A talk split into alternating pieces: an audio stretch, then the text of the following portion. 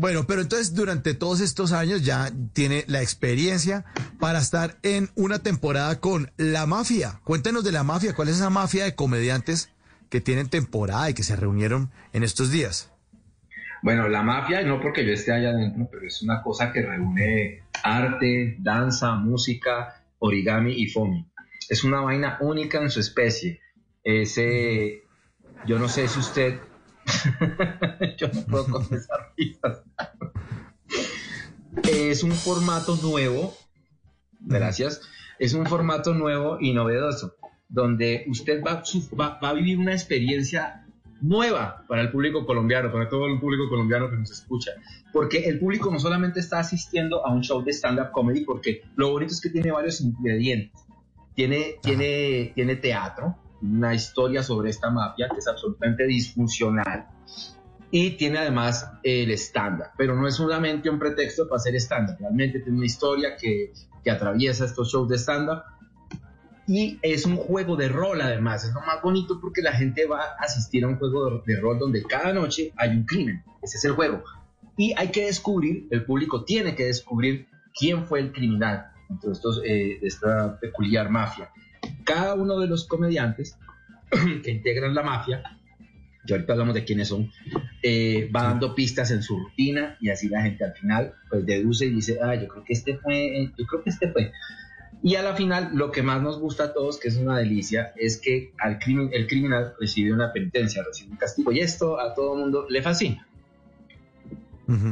¿Y cómo es el castigo?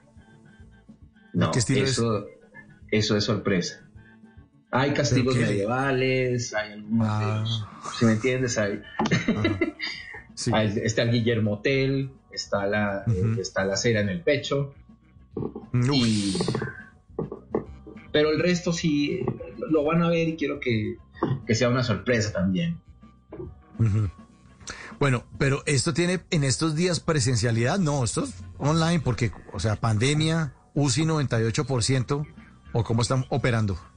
No, claro, ahorita que estamos atravesando estos tiempos eh, pandémicos, lo bonito es eso, que la gente pueda hacer su plan, porque eh, pueden conseguir sus, de una vez, pueden conseguir sus boletas en Pink Tickets, una plataforma, www.pinkticket.com, y ahí pueden conseguir las boletas para verlo presencialmente, hay un aforo de 83, 83 y medio personas, y lo pueden ver también online por streaming. Y pueden hacer su plan, eso es lo más rico, pues, puede, puede comprar usted su su boleta eh, online, pero lo puede ver en familia, pues ya hacen el plan y su inspira y la cosa y se lo pueden gozar. ¿Y, ¿Y, ese lugar de donde caen esas 83 personas, cuál es? ¿En qué teatro es? Ok, todo esto se da cuenta usted que puede haber sido una sola pregunta, pero igual voy a responderte. Esto, igual te voy a responder, pequeño.